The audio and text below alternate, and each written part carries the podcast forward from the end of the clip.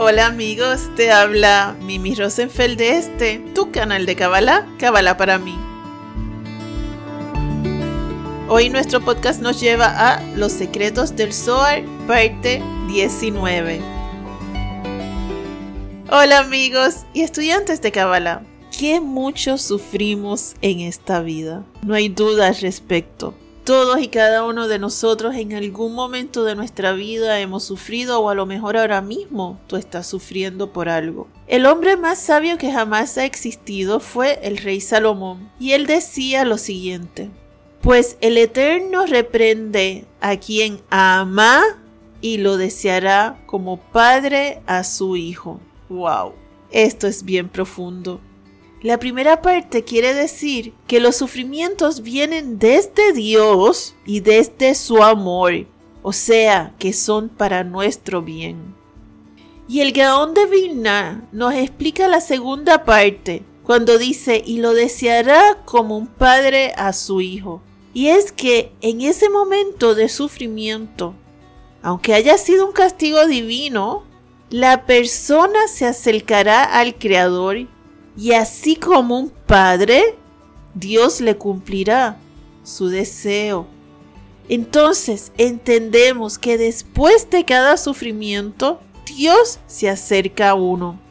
Entonces, ese sufrimiento se convierte en algo muy valioso, muy, pero que muy valioso, porque es tu gran oportunidad de oro para acercarte a Dios. No pierdas esa oportunidad. Y hoy continuamos con nuestros secretos del Zohar y vamos a comenzar con una nueva parasha llamada Baihi. Debes recordar que todos estos secretos los puedes estudiar en el libro La Kabbalah de la Vuelta al Edén, los secretos del Zohar, tomo 1 del maestro Albert Gosla, el cual te recomiendo que leas y en adición escuches las clases que las encuentras grabadas en YouTube como clases del Zohar para que así puedas comprender a cabalidad todos los secretos del Zohar que aquí hablamos y muchos otros que aquí no decimos. Conviértete en un soldado de amor y comparte estos secretos con tus semejantes. Busca tu libreta de Kabbalah y apunta todos los secretos que aquí vas a oír que llamen tu atención. Vamos a comenzar. Secreto número uno. El Olam Abba, mundo venidero, es un mundo en donde se encuentran las delicias de Akadosh Baruj Todo tu pueblo es un pueblo de justos que poseerán el Olam Abba.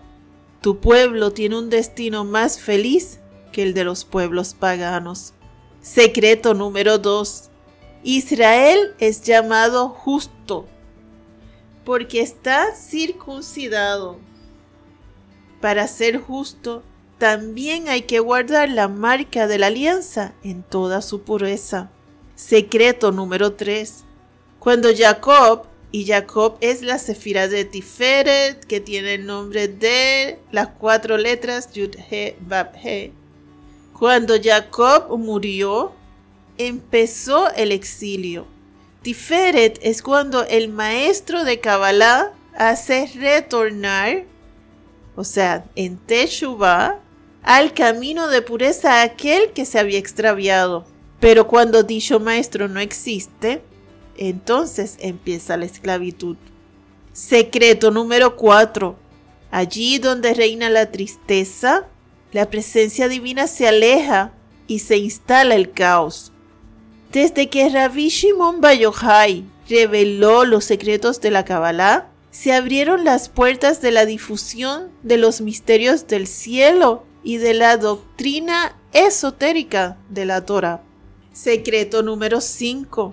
Desgraciada de la generación que perdió esa piedra preciosa. Nos referimos a la doctrina esotérica de la Torah, que servía de apoyo a los seres de arriba y a los seres de abajo.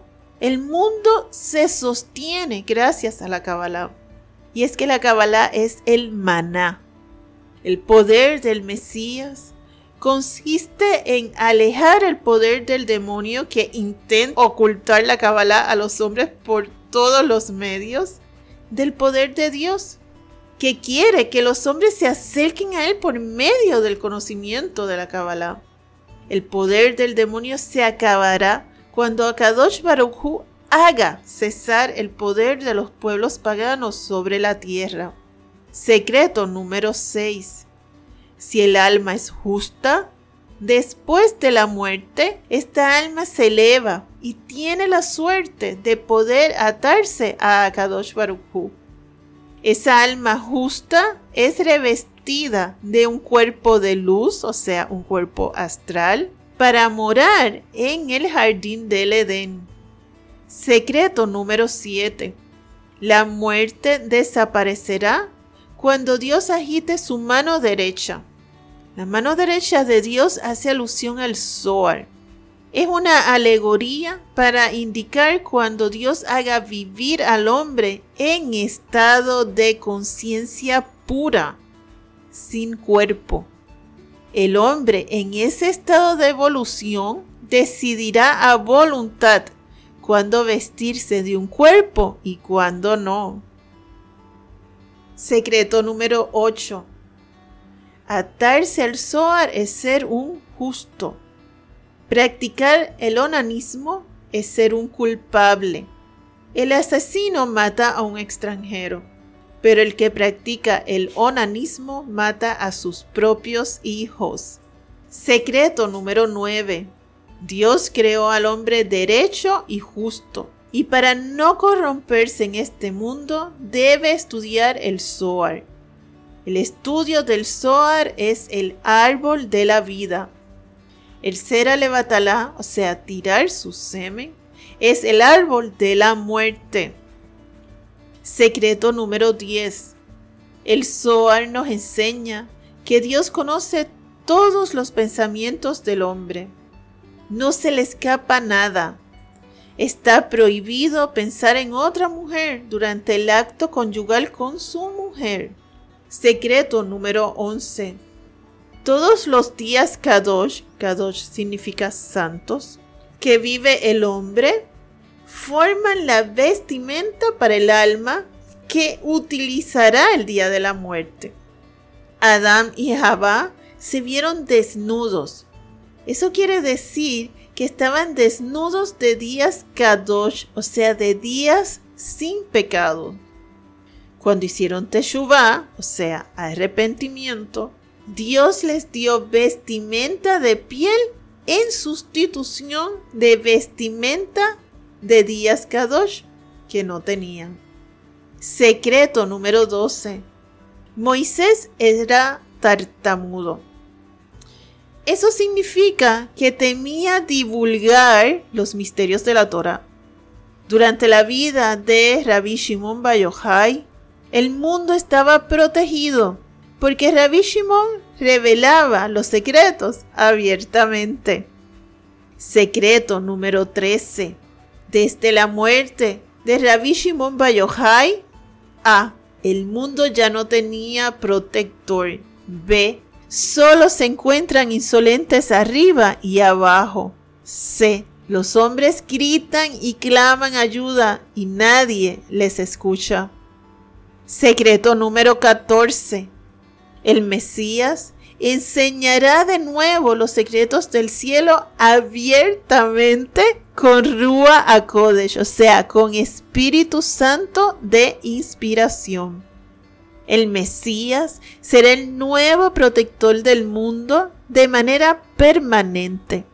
El Mesías despertará a los sadikim, o sea, a los justos, de todas las generaciones y serán su ejército.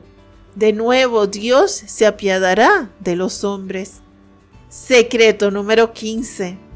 Un solo hombre puede remediar los males de este mundo como lo hizo Rabbi Shimon Bar El Mesías traerá la redención con la fuerza de su palabra y de sus meditaciones. Bueno, 15 nuevos secretos hemos revelado hoy. Primero nos habla del Olam Abba y debes aprenderte este nombre, que significa el mundo venidero, porque el Zohar habla mucho de este mundo. Y es que en realidad todo lo que hacemos aquí es precisamente para ganarnos el pase de entrada a ese mundo, en donde disfrutaremos sin final de las delicias de nuestro Creador. Vemos también la importancia de la circuncisión. Es el pacto de la alianza con Dios y ese pacto consta de saber vivir la sexualidad de una forma pura.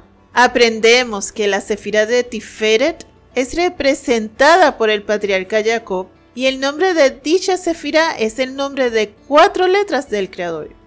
Y activamos Tiferet cuando el maestro de Kabbalah hace retornar a una persona al camino de la pureza, o sea que la persona se arrepiente de sus antiguos pasos y regresa a los caminos del Creador. Aprendemos que donde hay tristeza, la presencia divina se aleja. ¿Por qué? Porque la tristeza viene de la oscuridad. Por lo tanto, son los ángeles oscuros los que te rodean y no la luz. Una vez más, el Zohar nos deja saber que el mundo se sostiene gracias al estudio de la Kabbalah, que es el árbol de la vida.